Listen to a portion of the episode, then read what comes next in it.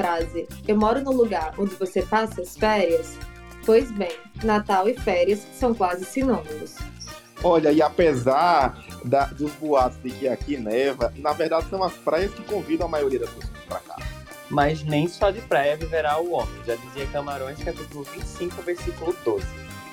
A tapioca de hoje vem recheada de um papo sobre o turismo e como a gente, enquanto cidadão, aproveita dele, temperado também com a criação dessa imagem turística tão valorizada e umas curiosidades sobre certos pratos. Seja bem servido no podcast Ginga com Tapioca. Aê! Ei, pessoal, e essa estreia, hein? Amiga, foi tudo. Muito feliz, gente. Muita repercussão positiva. Ainda não tô sabendo lidar, viu? Com essa repercussão eu, eu, toda que a gente tá tô... tendo. Pra mim, não eu já é. tô famoso. Pra mim, eu já tô famoso. é, gente, eu acho que o sentimento que, que fica, né, é a gente agradecer as pessoas que ouviram o episódio anterior e nos, nos mandou um feedback. Estamos anotando, abraçando esse feedback, né? Estamos todos felizes com a recepção de vocês. E para quem chegou aqui agora, eu sou Jada, apresento o podcast ao lado de Altair Filho. Aí! Maria Beatriz, a famosa Bia. Oi, gente! Veto. E aí? e no mais, siga o Ginga nas redes sociais. Nós estamos no Instagram com arroba Ginga com Tapiocast, no Twitter com Ginga Tapiocast e no seu tocador de podcast preferido você pode jogar Ginga com Tapioca lá. Você vai ser notificado quando a gente enviar um episódio. E no episódio de hoje a gente recheia a tapioca com um papo sobre uma das coisas mais valorizadas daqui, o turismo. Como surgiu o turismo? Onde vivem os turistas? O que comem? Ginga com tapioca? Como foi construída a imagem turística da cidade? Tudo isso e muito mais até o final desse episódio. Com essa bela introdução do nosso Sérgio da Pelém. né? E esse turismo a gente vai partir da ótica de nós que vivemos aqui da cidade primeiro, né? Vamos partir dessa ótica.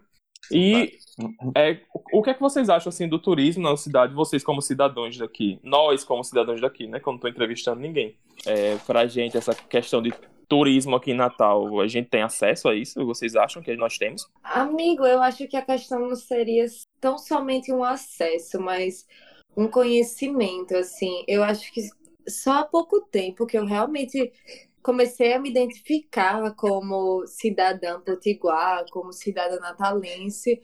E assim, a realmente viver a minha cidade, porque antes eu acho que eu só ficava mais num trecho, digamos, da cidade, que era basicamente tipo, na minha bolha, assim, só ia para Ponta Negra, só ia para Pirangi, tipo, no máximo Pipa, né? Que Pirangi e Pipa já são em outras cidades e tudo, são praias, né? Mas é aqui pertinho, do né? do Norte. É, mas assim, eu acho que é uma autocrítica até que eu estou fazendo. Acho que eu só comecei a compreender mais a cultura daqui recentemente, né?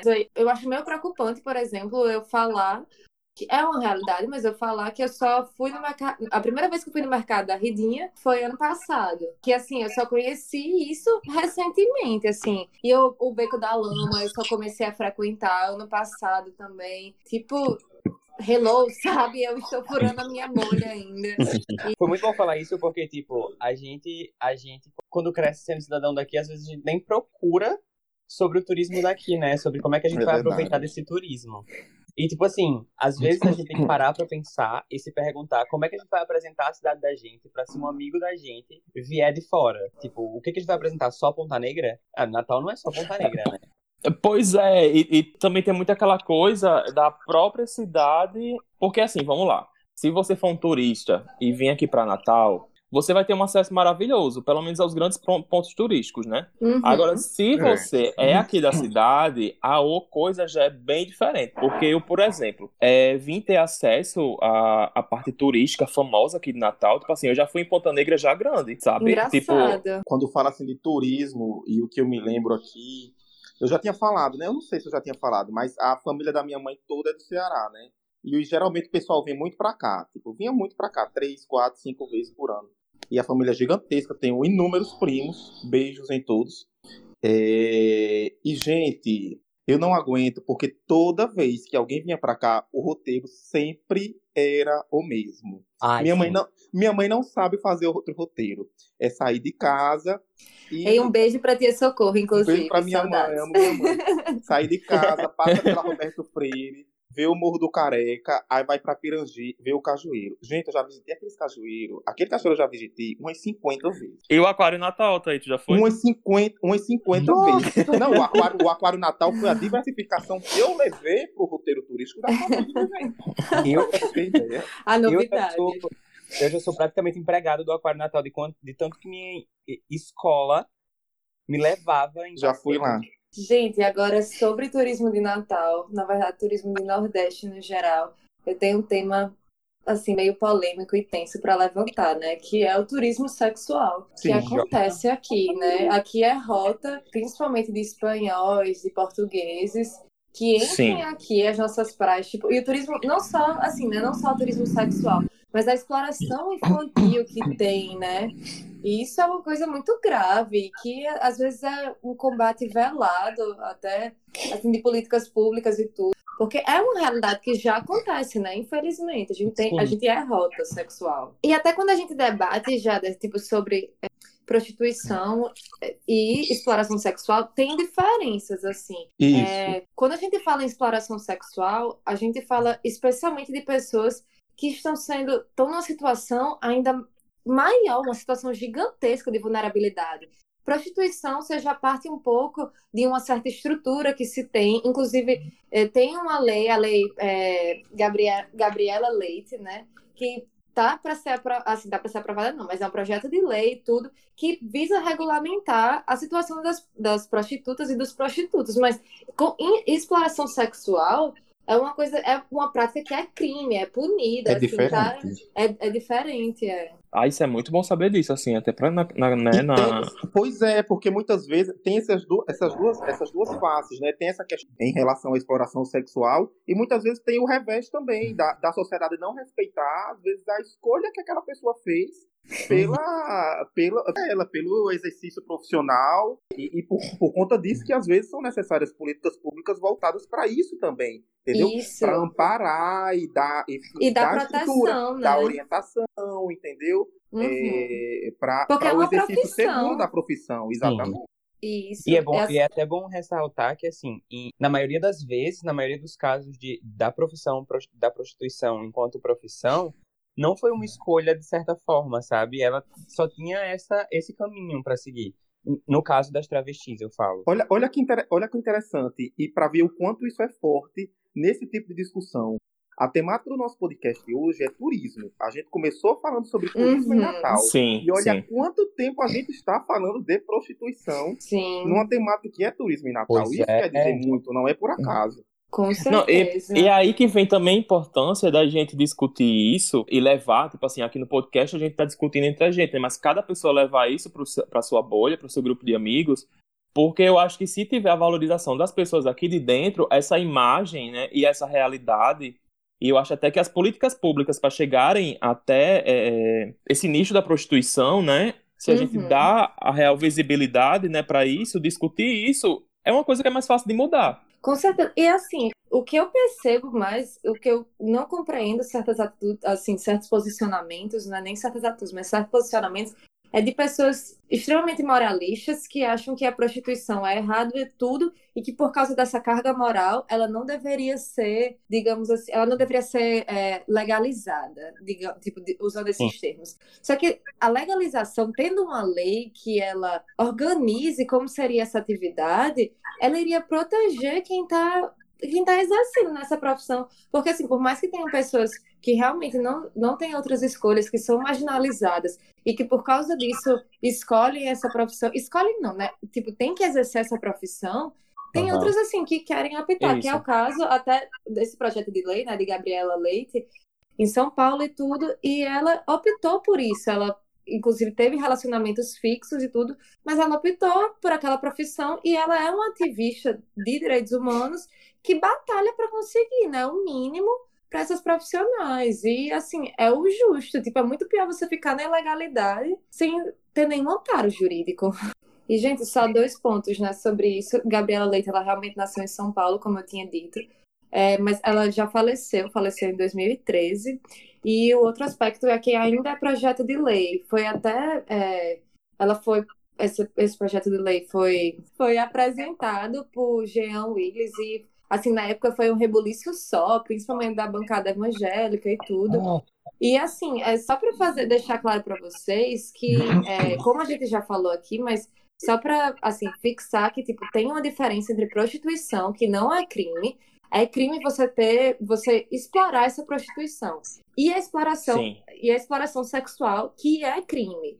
Então, assim, está previsto no artigo 229 e 230, inclusive, do Código Penal. E quando é criança, está previsto no ECA. Era isso, os adendos. Amiga, ah, você trouxe fico... a melhor discussão para cá. Eu acho que foi super pontual, porque quando eu estava procurando sobre o tema turismo, eu jamais iria pensar em algo do tipo, sabe? E foi, assim, pontual. Eu achei incrível porque você trouxe a discussão e agora a gente está sabendo mais sobre, sobre, sobre isso, podendo discutir e levar para outras pessoas, porque é, é, extremamente importante que a gente converse sobre isso e saiba falar sobre isso. Nossa, Beto, com certeza. E assim, é um tema extremamente delicado até, tipo, até quando a gente vai debater, né, prostituição em si, não exploração sexual, mas prostituição Sim. em si, quando a gente vai debater em rodas de feminismo, em conversas que eu tenho com outras pessoas, em leituras que eu faço sobre isso, são, é um tema muito delicado, assim, é, que às vezes norteia entre, né, será que, tipo, a prostituição em si já é exploração sexual ou não? Mas aí, né, vai que fica um tema para outro podcast, se vocês gostarem. Não, pois é. é sim, gente, é, já puxando já para esse outro lado, né, voltando mais para o turismo, como é que eu posso dizer, fora desse ramo mais polêmico, é, a parte econômica aqui, é, para a cidade, para o estado, né, que o turismo começou aqui em Natal, é de fato de ser um, de, tipo assim, de ter um, um, abrasamento lá no início e né, e depois ele ter se consolidado como parte né, é, real da cidade, eu procurando dados sobre isso, voltaremos novamente, mais uma vez, para a Segunda Guerra Mundial, onde Natal né, teve esse grande, esse trampolim da vitória, né, que foi chamado realmente assim, porque as pessoas aqui elas não tinham, pelo que eu, pelo que eu vi, as pessoas aqui elas não tinham cultura de turismo aqui dentro da cidade. Né? E os, os americanos, quando chegaram aqui na cidade, eles procuravam entretenimento, né? O entretenimento de Natal, até então, era uma coisa muito praça, era uma coisa de conversar na rua João Pessoa, se não me engano era João Pessoa que já tinha. Enfim, era na Cidade Alta. Era uma coisa muito assim. E a partir da Segunda Guerra Mundial foi que os americanos começaram a enxergar a cidade como ponto turístico, né? Até a questão de você é tomar banho no mar, de você claro. olhar para os locais, os locais aqui de Natal e você enxergar uma, aquela coisa do, do entretenimento, aquela coisa da diversão. É verdade, é verdade, Jade. E, e, foi bem como você disse, na verdade, antes da Segunda Guerra, não existia a prática do natalense frequentar a praia, né? Aí o, os historiadores vão saber explicar melhor do que a gente, então é, os nossos amigos que estiverem escutando e quiserem contribuir, podem até contribuir depois, mas a impressão que eu tenho é, é exatamente essa. Agora, na verdade, o turismo ele passa a, passa a integrar é, de maneira efetiva a parte econômica do Estado a partir da, das políticas desenvolvidas nos anos 80 e 90, né? É aí que a gente Isso. percebe um desenvolvimento mais efetivo, principalmente pela intervenção do Estado na elaboração de políticas econômicas voltadas efetivamente para o turismo. E hoje, falando em, no aspecto do Estado do Rio Grande do Norte, não só de Natal, é, o turismo ele representa de 4 a 5% do PIB do Estado, e isso é muito relevante para a atividade econômica. Né? Nós, temos, nós temos cidades que são voltadas inteiramente para o turismo. Né? Natal, Natal tem outras potencialidades econômicas, mas Tibau do Sul, por exemplo, São Miguel do Gostoso eh, e outras regiões são voltadas é, majoritariamente para o turismo. Né? Um, um, aspecto bastante interessante, gente, é que Natal tem uma das melhores redes hoteleiras do, do Brasil. Né? Agora eu tenho uma dúvida: quando é calculado é, a questão do turismo para a questão de, de, impostos, enfim, a tributação, né? É, hum. do turismo leva em conta as atividades ao redor do turismo, porque tem muita coisa ao redor do turismo, né, que não faz parte do turismo em si. Sim, sim, sim. As políticas públicas hoje elas se preocupam tanto aqueles que estão diretamente voltados ao turismo, né? Ou seja, é, o hoteleiro de viagem, não é? é? quanto aqueles que estão indiretamente vinculados à cadeia, à cadeia do turismo. É, é, é uma importante fonte de renda e uma importante fonte de emprego aqui para o nosso estado, né? gente, e às vezes a gente não tem noção das belezas que a gente tem por aqui e fica olhando as coisas lá fora e não percebe como a gente tem coisas que em poucos locais são, são possíveis de existir. É, o morro, a gente estava falando do Morro do Careca, por exemplo. Morro do Careca, aquela vista da Roberto Freire ali, ali tem a área não edificante, né, que não pode uhum. construir. E quando a gente olha ali para o Morro do Careca, poxa, aquilo é muito lindo. A Via Nossa, Costeira. Gente, eu tô a... gravando olhando pro Morro do Careca, inclusive. Olha, olha o privilégio.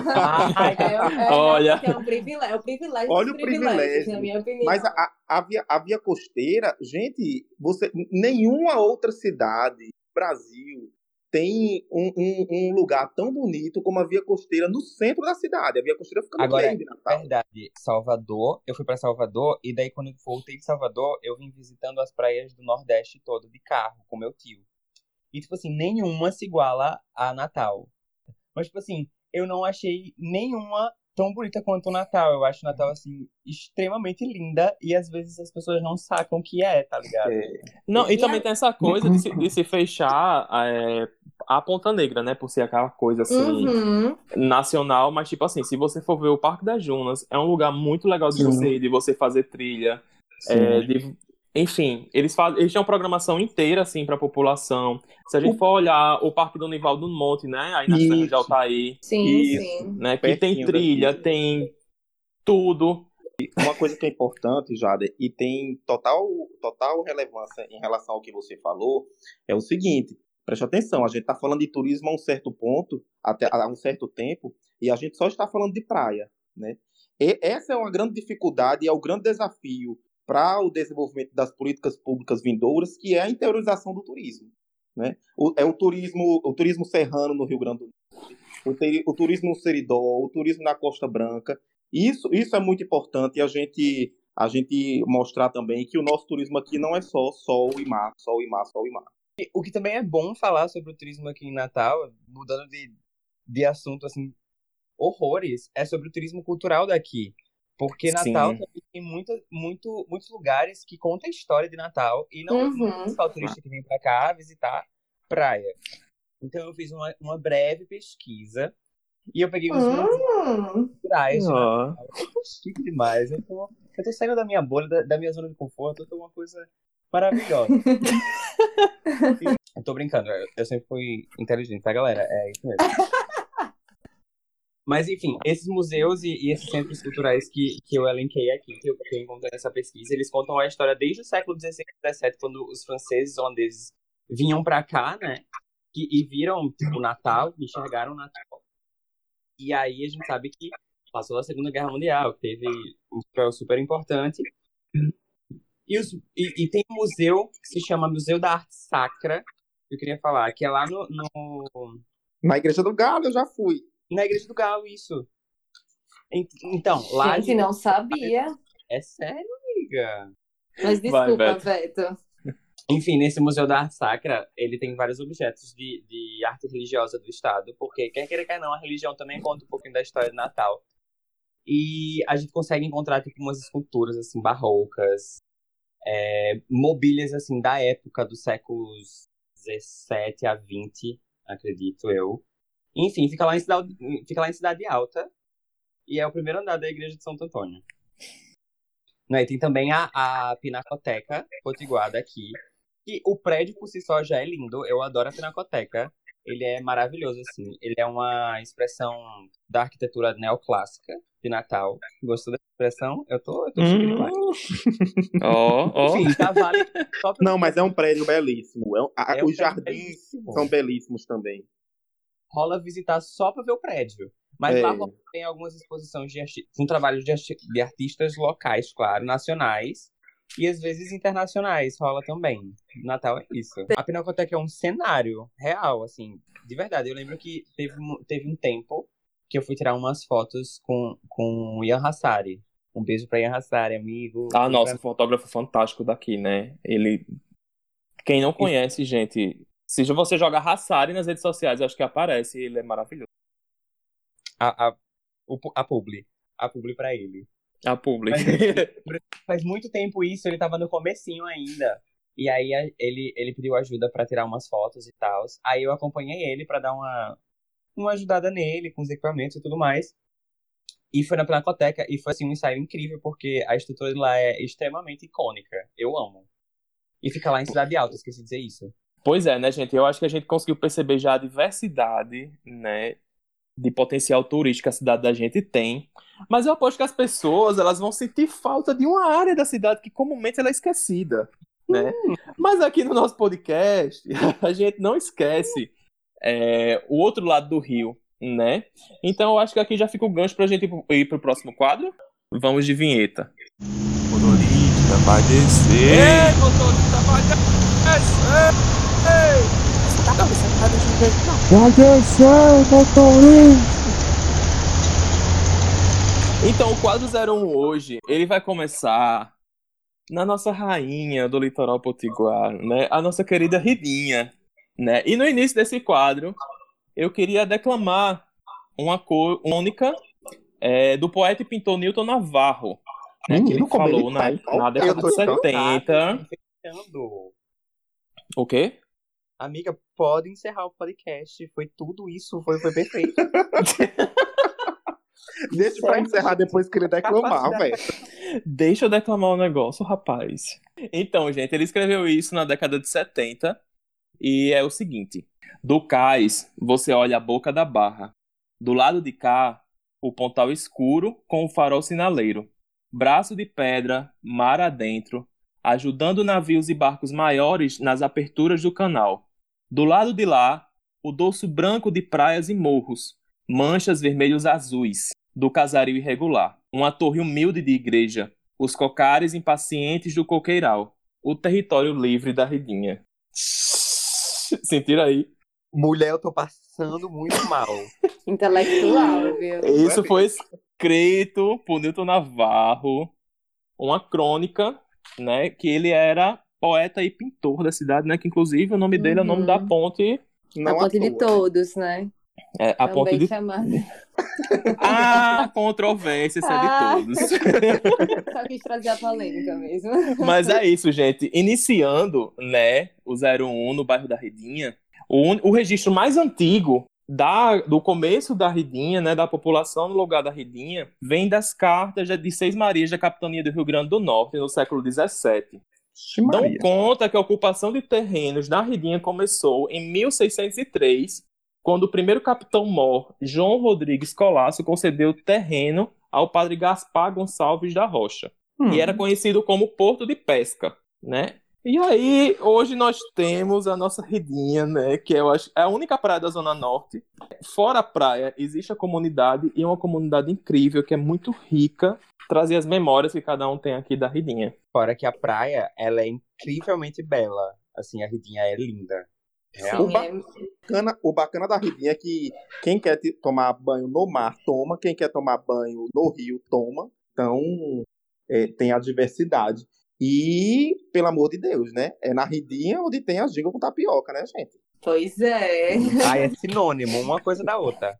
Por que começamos o primeiro 01 na do primeiro episódio, fora é o episódio da apresentação, né? Nada é coincidência. né, gente? E a Ridinha, para mim, assim, ela tem um significado muito grande, porque é, quando eu era menor, né, a, o acesso a cidade a gente dava mais próximo, né? As minhas idas à praia durante quando eu era pequeno, inclusive eu lembrando para falar hoje no quadro, aqui na zona norte, eu acho que quem é daqui vai lembrar, né, quem for da minha idade, né? Que a gente não vai revelar, vai deixar em off. Tipo, aqui na Zona Norte tinha um ônibus chamado Povão na Praia. Tipo assim, o ônibus não tinha nome circular, não tinha nada. Ele vinha com a faixa preta na frente, uma faixa preta ou vermelha, com o nome Povão na Praia. Que ele saía da Ridinha rodava a Zona Norte todinha. Minha gente, esse ônibus era assim, um evento. Eu Não devia ser uma diversão, viu? Só quem pegou esse ônibus sabe como é que é, porque minha gente, cheio de, minha gente, o ônibus, hoje em dia a gente ainda tem um sistema precário, né? Mas antigamente a coisa era pior. Para as pessoas, né, que não sabem, mas antigamente era pior do que é hoje. Isso é possível sim, Avalia né? E a diversão das pessoas na época era a praia. Então, tipo assim, meu amigo, final de semana o bicho era lotado, era menino chorando, mulher gritando, homem reclamando e o pintinho pio. Mas era um negócio assim, era um evento. E ainda tinha o agravo do carnaval, porque antigamente, né, e uma coisa que é muito forte na, na Ridinha, é o carnaval da Ridinha. Né, em que ele traz assim é, diversões para todas as idades, né? Hoje em O dia, Não, só que Os- o- é. quem não Era conhece, isso que eu ia perguntar. quem não conhece o Bloco dos Cão, inclusive, é o Bloco dos Cão na minha infância era o meu maior medo que existia. Meu Deus. Ai, amigo, Amigo, Porra. eu, eu- quando eu vi. Eu nunca, tipo, minha família nunca me levou quando eu era menor, né, pro Bloco dos Cão, mas quando passava na TV, eu ficava morrendo de medo também, porque eu não conseguia identificar que eram realmente pessoas.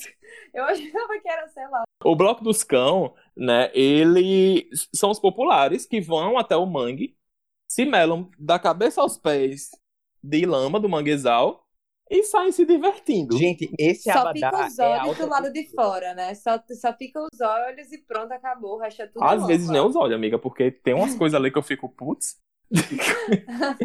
o que? O que você ia acho- dizer? A pessoa se vestir com, com, esse, com esse abadá de alta costura que é a lama. Perfeita. Não, e assim, é, quando a gente ia à praia, quando era pequeno, a gente chegava lá na época do carnaval, né? Tipo assim, isso normal, né? O bloco dos cão, tipo assim, eles melavam os ônibus. Os ônibus eram pretos, sabe? E os meninos correndo com medo dos cão, não sei o quê, mas era. é- era diversão, assim, sabe, gente? E é muito legal a gente falar isso, sentindo orgulho disso, né? Tendo uma memória boa. E Né? já, né, assim, a Ridinha, a praia da Ridinha é muito grande. A Ridinha tem uma parte que é de Natal e tem outra parte que é de Extremóis. Mas aí, algumas pessoas, né, e, e eu me incluo nisso, eu achava que a Ridinha era aquela coisa pequena só do mercado da Ridinha. E não, é, tipo, é uma praia bem, bem grande, que, assim, várias pessoas, até hoje, tem várias pessoas de Natal que acabam verandeando lá, né? B, já pegando esse gancho, né, de veraneio, a Ridinha, ela tem aquela igreja a famosa, igreja de pedra, né? Mas a, Uhum. igre... a igreja original é uma igreja pequenininha, Nossa Senhora dos Navegantes, e a- Isso. Que ela foi levantada pelos pescadores, né, devido Ah, sim. à segregação do rio, né, que a igreja só tinha do outro lado. E Uhum. aquela igreja nova, daquela igreja de pedra, ela foi levantada toda com pedras corais pelos veranistas, né, que foram Hum. morar lá e financiaram a, o levantar daquela igreja, porque eles queriam uma igreja maior. Só Com que óleo hoje. de baleia, né? Exatamente. Gente, Esse- eu, eu, tava, eu tava ainda procurando coisas sobre o Bloco dos Cão e eu acabei de ver que foi por causa do Bloco dos Cão que a Ridinha foi calçada. E não tinha a Praça do Cruzeiro. E não tinha nenhum ônibus. E foi por causa do Bloco dos Cão que criaram isso. Você tem noção? Então a cultura, a cultura do carnaval da Redinha começou por eles, né? E Veto faz muito sentido isso, porque antes a Ridinha não fazia parte de Natal, né? Tipo, eu acho que até 1938 a Ridinha não era de Natal. E aí ela foi incorporada, é, os moradores foram indo, cada. Todos os Sim. moradores de Natal, digamos, da, da antiga Natal, digamos, começaram a incorporar a praia e começaram a incorporar né, aquela região. Realmente. Tipo assim, o Bloco dos Cão, ele influencia a, pra além do que a gente pensa que ele influencia. Ele não influencia só no carnaval, ele também tem uma, uma, uma função socioeconômica no, no local, tá ligado? Eu achei incrível agora essa descoberta. Não, mas assim, gente, só pra gente não perder o fio da meada e a gente fala disso, né? é importante a gente se preocupar também, a gente falou de zero de aspectos positivos da Ridinha e aspectos negativos também, o quanto ela está abandonada e merecendo uma atenção especial do poder público, mas uma atenção especial realmente para manter a praia e transformá-la em algo de bom uso para a própria sociedade, né? E não Uhum. para qualquer tipo de especulação que se exista. E por que eu digo isso? Porque a proposta que está sendo atualmente discutida do, do novo plano diretor de Natal, olha, essa história do plano diretor, gente, vai permear esse podcast quase todos os episódios, tenho certeza. Sim.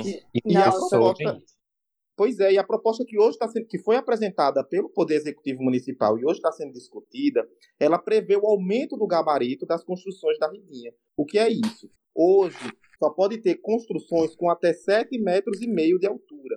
E a proposta do plano diretor nova aumenta essa altura em- no dobro.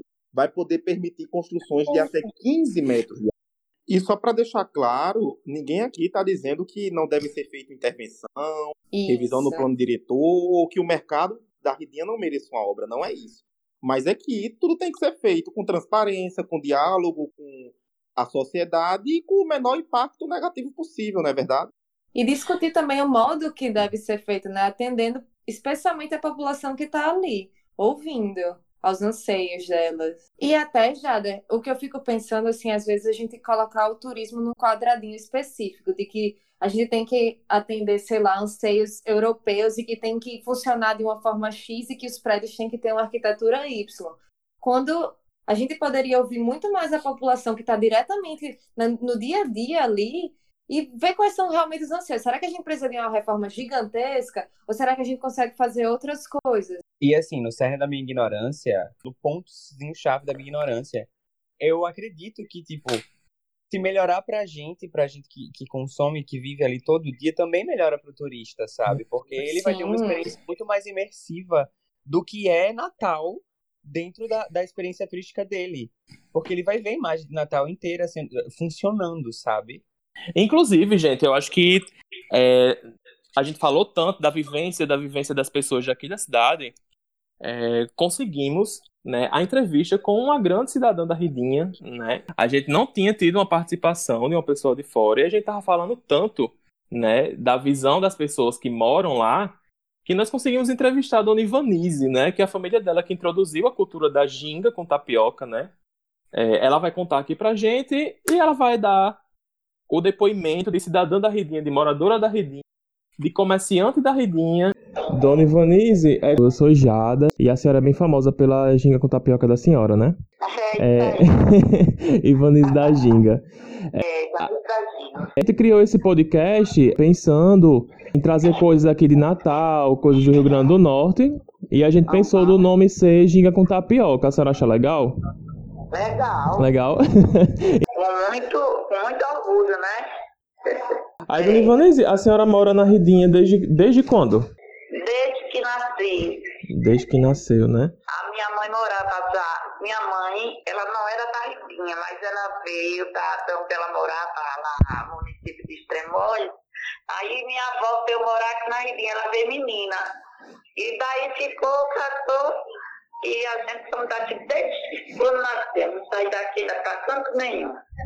E o pai da senhora é marchante, não é isso? Era assim, meu pai era quem comprava todos os peixes daqui, da, da Ribinha, de outras praias. E a ginga vinha muitas, e hoje até diminuiu muito, tinha muitas, mas que não tinha nada o que fazer com elas. Ele comprava esses peixes, o povo pescava nessa rede da marinha fina, vinha essas miudinhas. Aí quando chegava, que era o filhote da sardinha. Aí não tinha quem vender, alguém levava o pessoal mais, um miudinho levava, e outros fazia assim, buraco na, praia e enterrava.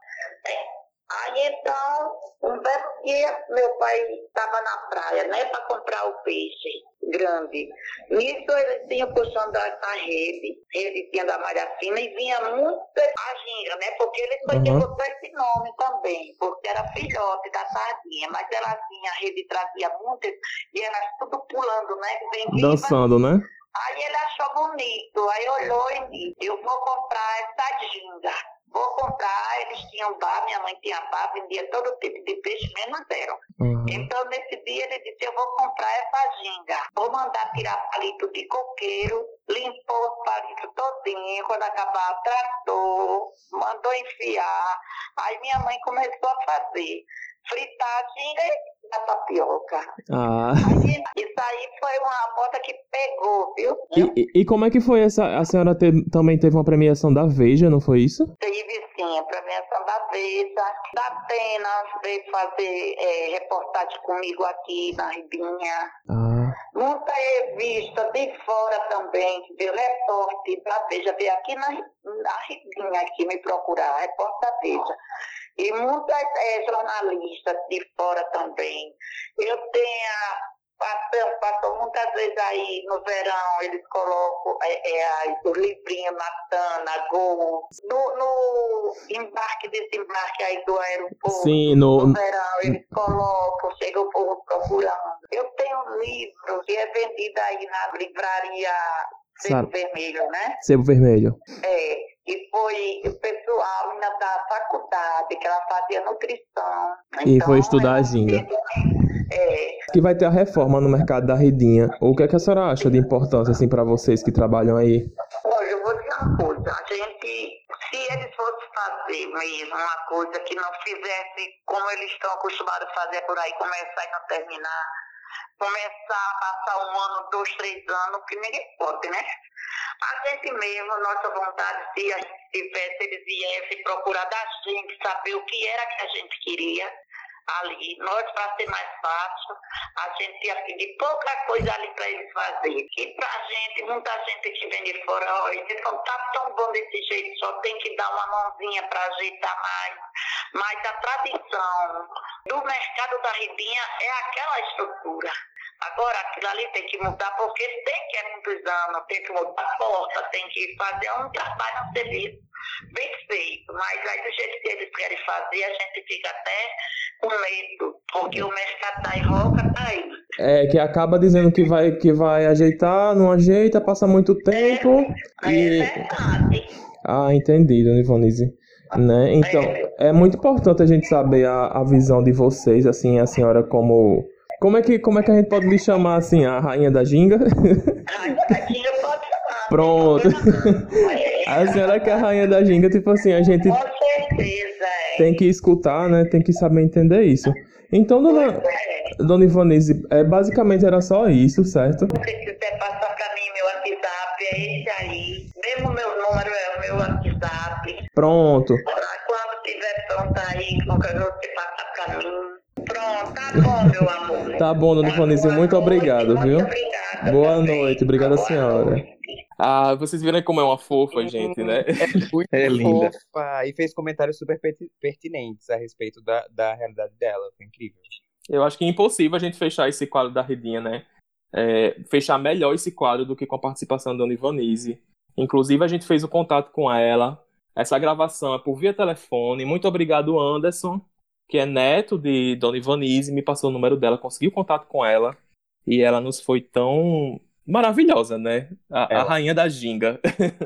A gente tem que marcar de comer ginga lá depois que tudo isso passar. Inclusive, eu Vamos, falei sem isso pra ela. Gente, por favor, eu tô, vocês não têm noção. Salivando aqui já pensando nisso. E A primeira saída de nós quatro aqui. Veto, que não conhece Bia ainda, né? Pois é. Meu Vamos Deus! amigos virtuais, tá? Vamos todos confraternizar na ginga com tapioca, né? Então, encerrando esse quadro, vamos para o próximo quadro, que é o Que Diabo é Isso de hoje. Valha, mulher, que diabo é isso? Valha, mulher, que diabo é isso? Valha, mulher. Mulher, põe fui. Diabo é isso? Que diabo é isso?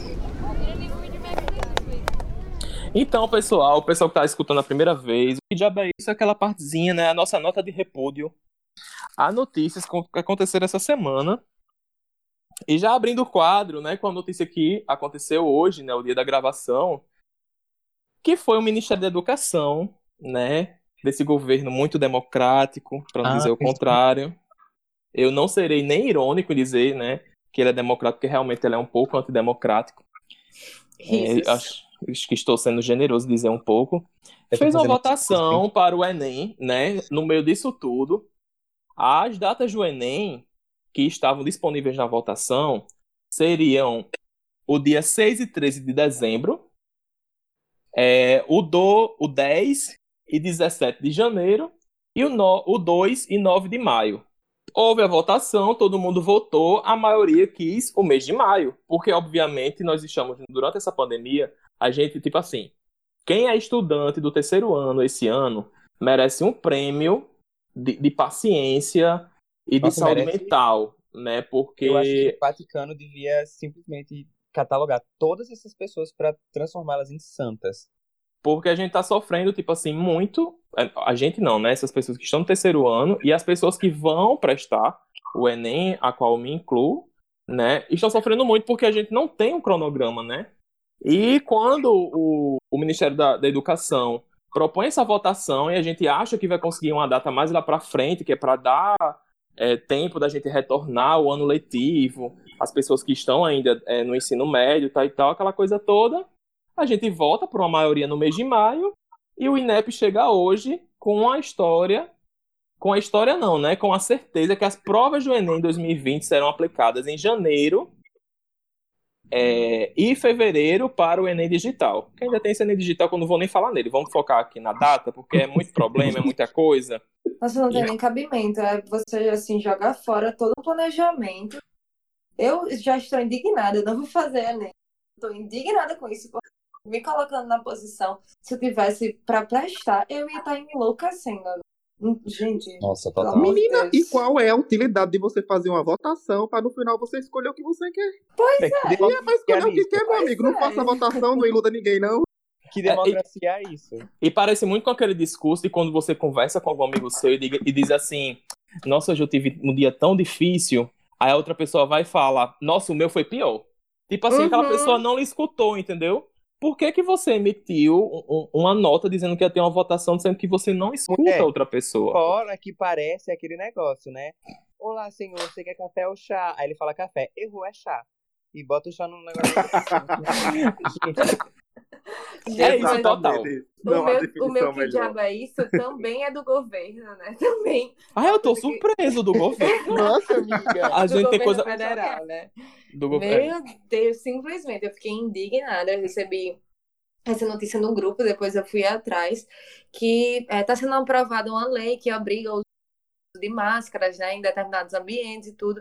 E aí, simplesmente, Bolsonaro, presidente deste país, ele Coragem. vetou a parte que dizia do uso obrigatório em presídios. E assim, né, realmente só fez confirmar o discurso dele, coroou o discurso dele, né, anti-direitos humanos, que assim tá se lixando para as pessoas que estão em penitenciária. Absurdo. E, gente, o ambiente de penitenciária é, já tem uma disseminação de doenças contagiosas extremamente grande. Lá por si só, hoje em dia ainda morre muita, muita, muita, muita gente de tuberculose. E assim, pessoas já estão morrendo lá com o Covid-19. E aí, simplesmente, ah, eu não me importo com essa população que está encarcerada e simplesmente vou vetar aqui essa parte.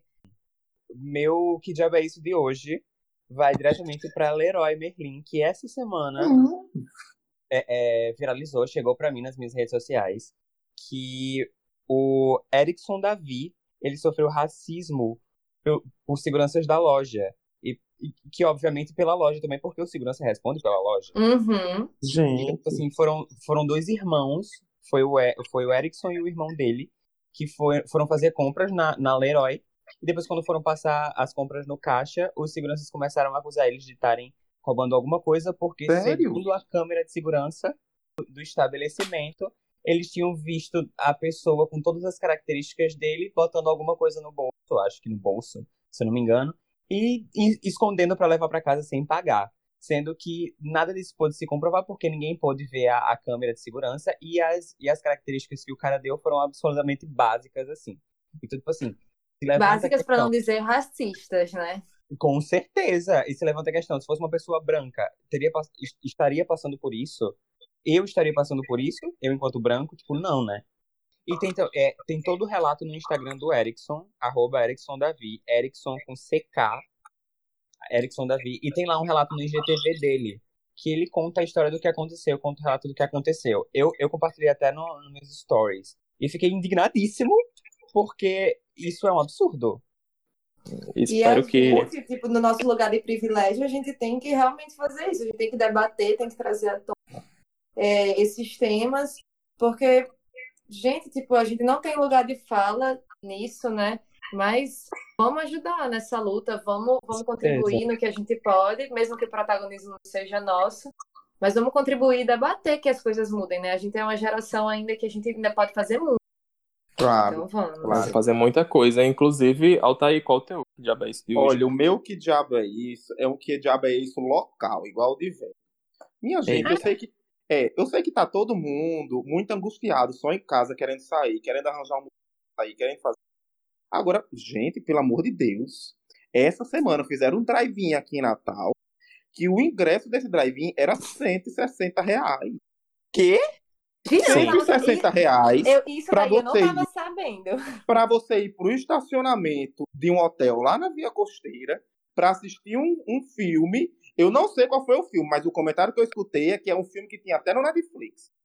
Eu, Já. eu sei que eu, eu sei que eu, eu decidi que eu vou abrir um drive-in aqui no Natal. Quem quiser. Os Quando ingressos eu vi- esgotaram. Eu vi uma foto. Quando eu vi a foto, eu fiquei assim, gente, eu não tô acreditando que alguém pagou 160 reais pra isso. Ai, ai. É isso, né? Eu acho que o que diabo é isso de hoje já deu. Nossa, Né? eu tô que- revoltadíssimo. Gente, Beto eu tô muito chocada. Veto ainda tá passado aí. Eu Chega, também. o povo tá calado. Eu também, Vamos tipo, montar um drive-in, velho. Gente, o cinéfilo tem que parar. Mentira. Veto, Veto, eu acho que aquele parque dos coqueiros que tem ali, aquela parte aí do parque dos coqueiros que é só os coqueiros, dava um drive-in massa. Eu já vou fazer uma monetização acima disso, gata. então, gente, hoje é isso. Então vamos pro próximo quadro de Rocha Galado. É. De rocha. Rocha, bola. Ei, de rocha, É, galado. de rocha, galado. Então, gente, o de Rocha Galado de hoje, né? Esse quadro tão polêmico. Né, Altair Filho? Não, eu quero fazer, inclusive, justiça. Olha, interromper aqui o script que eu quero Ah, fazer vai lá. justiça. Olha, tem gente achando que eu não sabia o que era galado. Gente, galado, eu sei que é daqui, eu sei o que é galado. O que eu não sabia era o de rocha, vírgula, galado. Só pra deixar claro. Pronto. Né, já foi uma defesa, assim, né? Já Como não foi tá- todo, né? Já que a gente tá falando nisso, antes de começar a gravar o episódio, a gente soltou lá no Instagram a enquete pra saber quem conhece e quem nunca ouviu falar de De Rocha Galado. E para o espanto de Altair, 91%, 91% das pessoas sabem o que é De Rocha Galado, Altair. Isso tá, Taizinho, isso tá o errado. problema. A gente colocou a enquete agora, gente. Como assim? Amigo, não, não, Não tem, tem um tempinho como. já, tem um tempinho essa enquete. Eu nem votei, vou até votar. Não, gente, vamos, fazer o seguinte: quando a enquete terminar, der 24 horas, a gente vai dar mais outra história para Altair, para ele. Ele que vai ter que falar sobre essa enquete. Me Certo? defender. Eu vou me defender. As parciais estão falando Agora aí fala na cara da Sangalo. Fala na cara. O meu de Rocha Galado de hoje vai pra Jéssica Piovani. Pra quem não sabe, Jéssica viralizou nas redes sociais com, com um IGTV postado no Instagram do, projeto Existimos. Você sabe que é, é um projeto que dá visibilidade pra pessoas trans e travestis. Lá de São Paulo, né? Isso, isso. E ela é uma travesti daqui de Natal que tava em situação de rua. E esses dias eu recebi nas minhas redes sociais de até RT lá no Twitter que ela está incrivelmente perfeita. Já era perfeita, já está mais ainda. E deu a volta por cima. E meu de Rocha Galada é para todas essas pessoas que ajudaram ao projeto Existimos. É, é, são para todas essas pessoas que ajudaram essa a, a Jéssica a, a chegar onde, onde tá chegando, a ficar mais feliz ainda com ela mesma. E é isso, eu fico muito emocionado quando eu vejo histórias desse jeito. A gente segue, a gente segue tentando ajudar todas essas pessoas que, e, e dar voz para elas, para toda ajuda possível chegue para elas, porque, enfim, histórias como essa simplesmente aquecem o meu coraçãozinho. né, teve uma visibilidade muito grande, inclusive aqui em Natal, e abriu Sim. porta, né, para o meu de Rocha Galado de hoje, que é, eu vou chamar de ONG, né, já peço desculpas desde já porque eu con- não consegui encontrar mais informações, para a ONG A Transparência RN, né, que eu achei fantástico que a explicação que eles têm no, no Instagram é de trans para trans. E essa ONG aqui, durante o período da pandemia, tava, é, tava não, está promovendo arrecadação né, de doações de gêneros alimentícios, material para higiene pessoal, direcionado, e essa doação vai ser direcionada a trans em situação de vulnerabilidade social aqui da capital. E o meu, né? Eu já polemizei muito. Já... Hoje, realmente, a justa raiva em mim estava bem aflorada. Mas eu vou trazer um livro, o de Rocha Galado, o meu, né? Uma obra literária sobre uma pessoa, assim, um ícone da gente também, né? Que é Maria de Ideia, mais conhecida como Maria Bonita. O nome do livro é Maria Bonita, Sexo, Violência e Mulheres do Cangaço.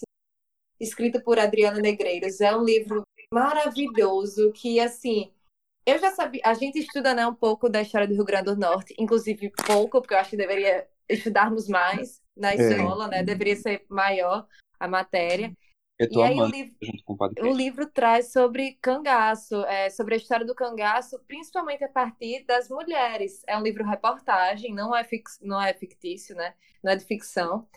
Então, assim, é muito, muito, muito interessante. Eu achei uma leitura é, boa de ser feita. A Adriana escreve muito bem, ela é jornalista. E, assim, tinham vários fatos que eu não sabia, não sabia como se dava muito bem a relação das mulheres cangaceiras, eu não tinha ideia. Eu, assim, a gente tem meio que no imaginário popular que elas eram fortes e, assim, era a única coisa que eu sabia, que eram mulheres fortes, corajosas, mas não sabia exatamente como se dava, por exemplo, a criação de filhos Nossa. e tantas outras coisas, assim, extremamente interessantes e eu tô, assim, fã de Maria Bonita, uma mulher inteligentíssima, extremamente à frente do seu tempo. Esse livro, a primeira pessoa que me indicou foi meu avô, é, em janeiro. Depois eu vi no Instagram de Elo. Um beijo, Elo, saudades. Ah, nossa ouvinte do Nossa Rio Grande do Sul. Santa Catarina, tá aí. Um beijo, Elo. Ah, eu acho que é Rio Grande do Sul.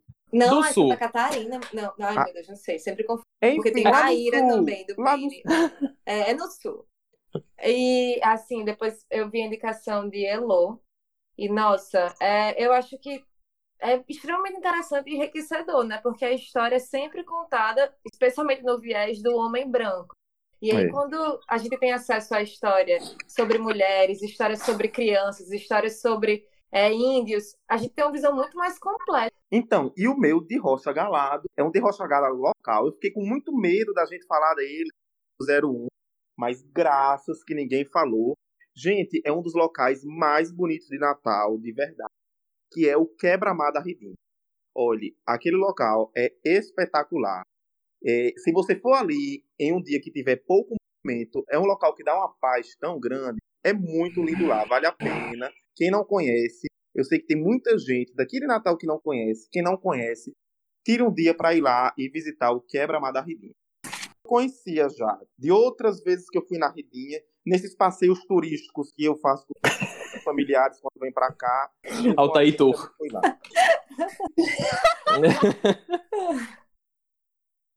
Gente, então é isso. De Rocha Galado acaba por hoje. Vamos para o Pitaco.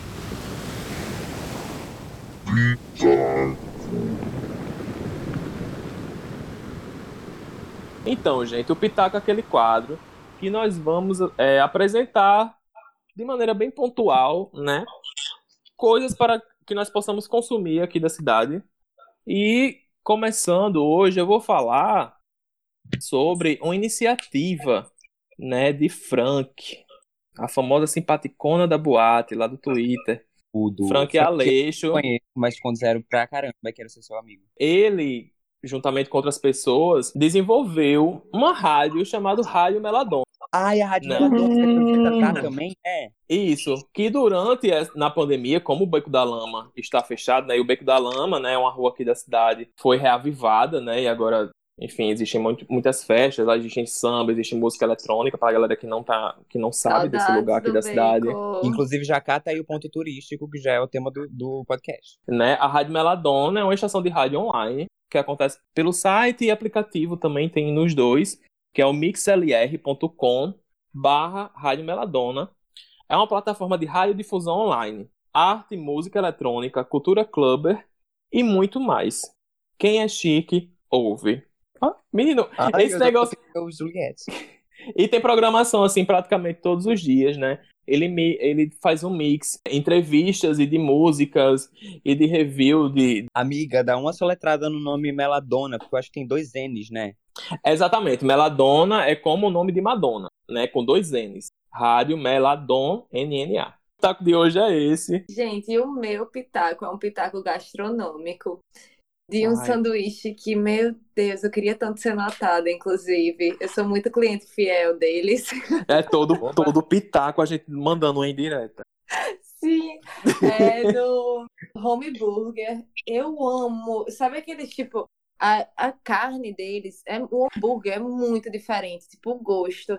Eu acho sensacional, é daqueles maiores. Nossa, o de cheddar. Gente, o que é? Meu Deus do céu. Abram o Instagram de vocês enquanto eu estou dando esse pitaco e apenas se deliciem. Mas é isso, gente. O meu pitaco poderia ser comida, mas não é comida.